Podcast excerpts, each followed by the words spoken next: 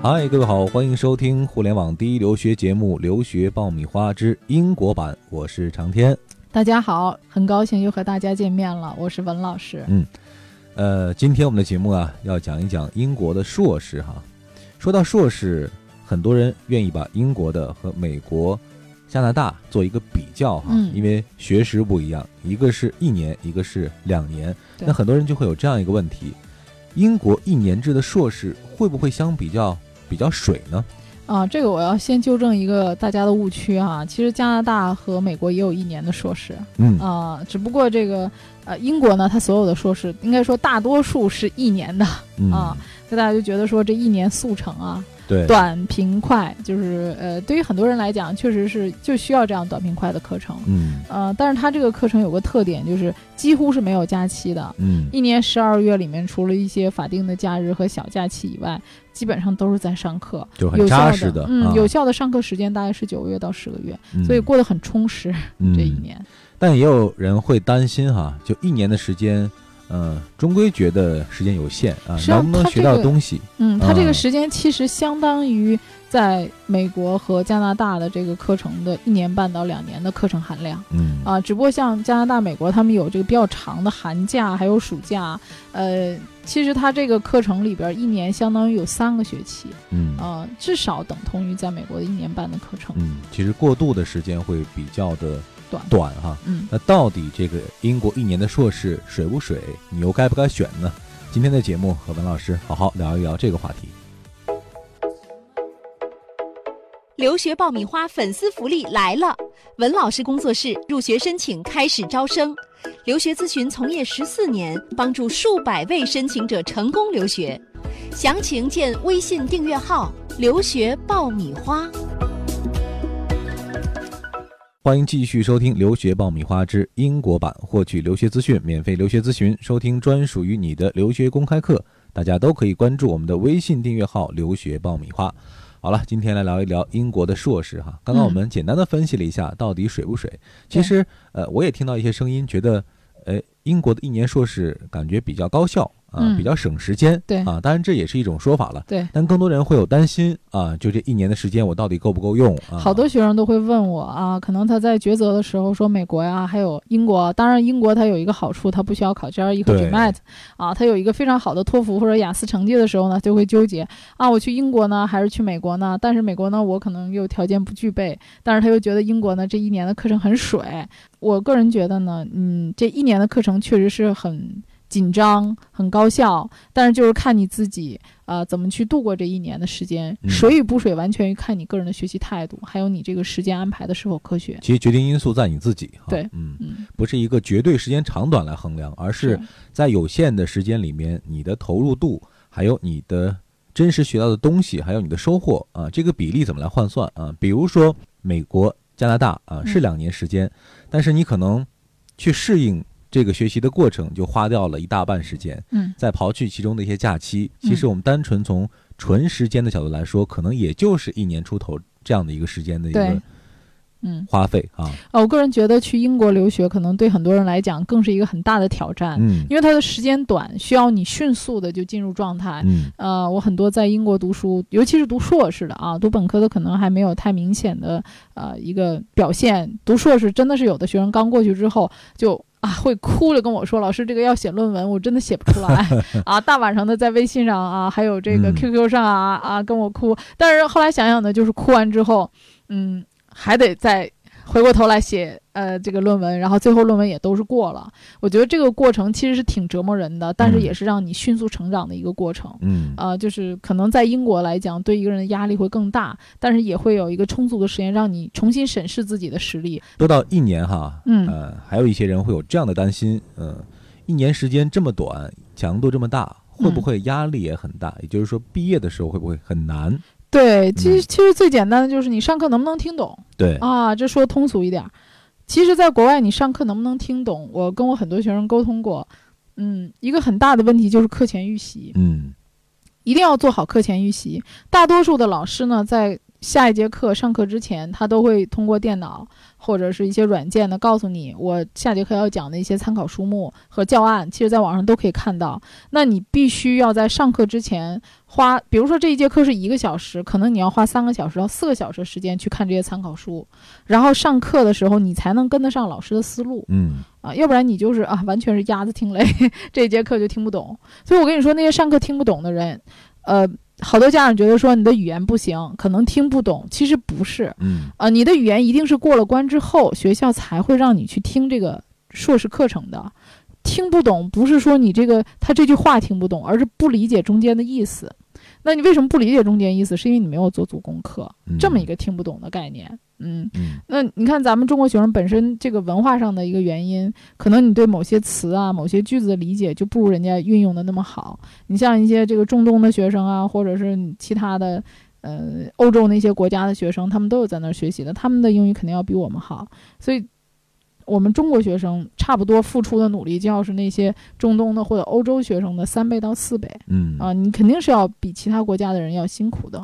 所以回到之前讲到的一个概念哈，就是英国这一年到底，呃，水不水，或者到底值不值，还取决于你自己的时间方面的这个安排和准备哈。而且我觉得，就是经过这样一个魔鬼锻炼一样的一年，可能你的成长真的是会很迅速，比那种呃慢慢的两年的。呃，这种压力下，就是回来之后吧，我觉得你的适应性反而会更强，因为在这么短时间之内，就是强迫你要尽快的成长。哎，这一年时间，学生大致会经历一个什么样的时间安排呢？比如说这一年的时间会分为哪几个段落呢？啊，就大多数的学生是这样的，就是前期可能有一些学生是语言没有达到足够要求的，比如可能小分差零点五，所以很多学生可能会在六七月份的时候先去读一个语言课程。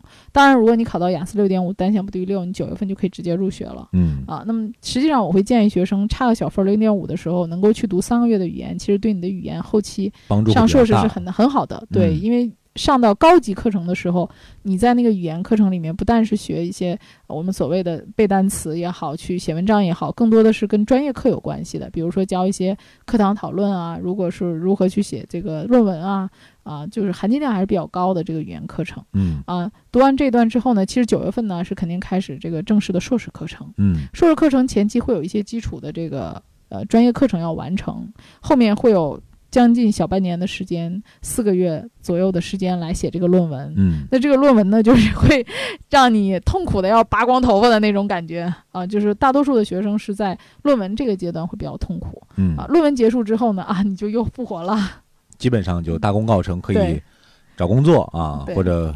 回国开始构思回国以后怎么安排？对对，不过在英国找工作确实是，呃，压力难度也都蛮大的。我我觉得在英国能够生存下来的这种呃难度上和挑战性一点都不亚于其他的国家。嗯，这里是互联网第一留学咨询分享节目《留学爆米花》，欢迎继续收听哦。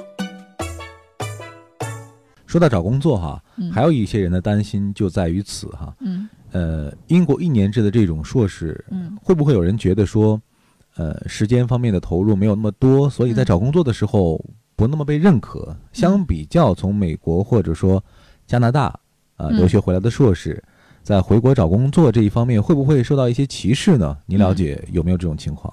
呃，我觉得这种。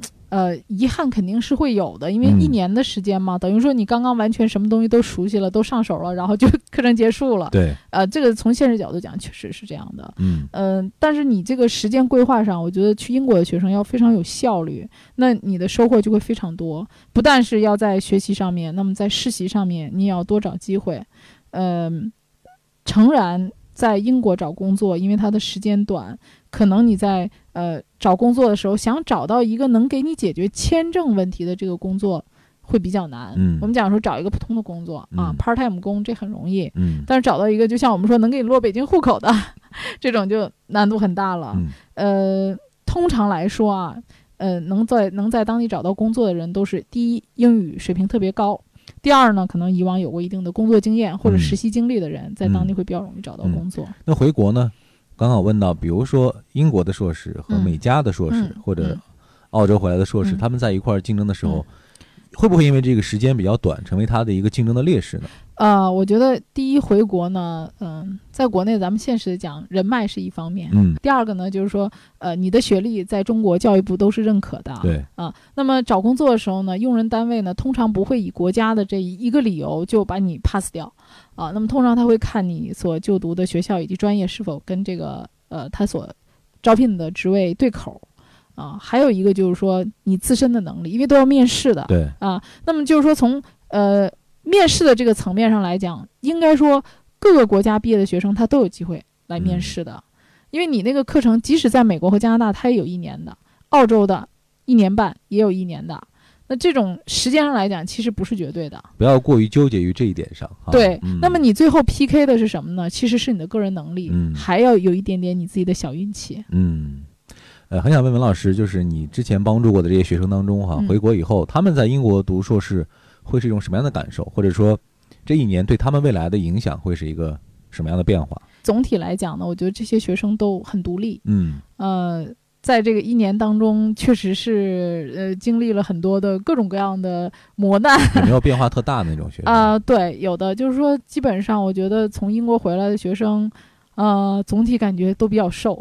嗯。啊，可能这个学习压力或者生活压力都比较大啊，嗯呃，而且总体感觉就是说抗压能力特别强，嗯因为确实这一年里面，他们无论是生活上还是学习上压力都很大嗯。啊，所以这些学生我感觉回来以后就是比较能够从低层做起。嗯。我觉得这是一个很好的事情。现在年轻人就是小的活儿看不上，大的活儿又干不了，啊，就是我从英国回来的学生，因为他们确实是呃很多，因为英国人很多东西也是讲究的比较细致的。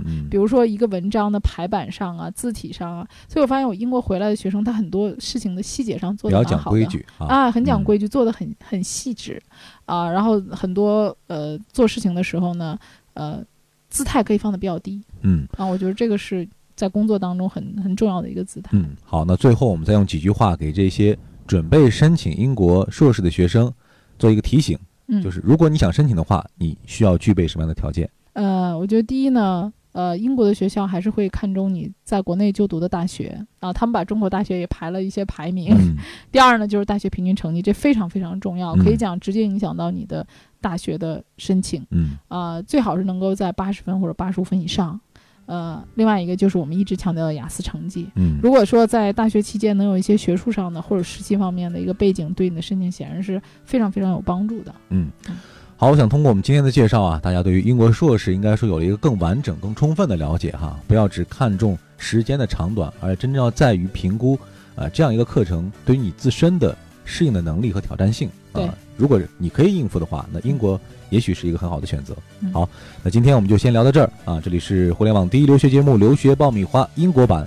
获取留学资讯，免费留学咨询，收听专属于你的留学公开课。大家都可以关注我们的微信订阅号“留学爆米花”。现在在我们的微信后台，越来越多的朋友开始在互动和交流啊，文老师也会第一时间和大家来取得联系。希望大家踊跃的来关注我们，呃，感谢大家收听本期节目，我们下期再会。再会。嗯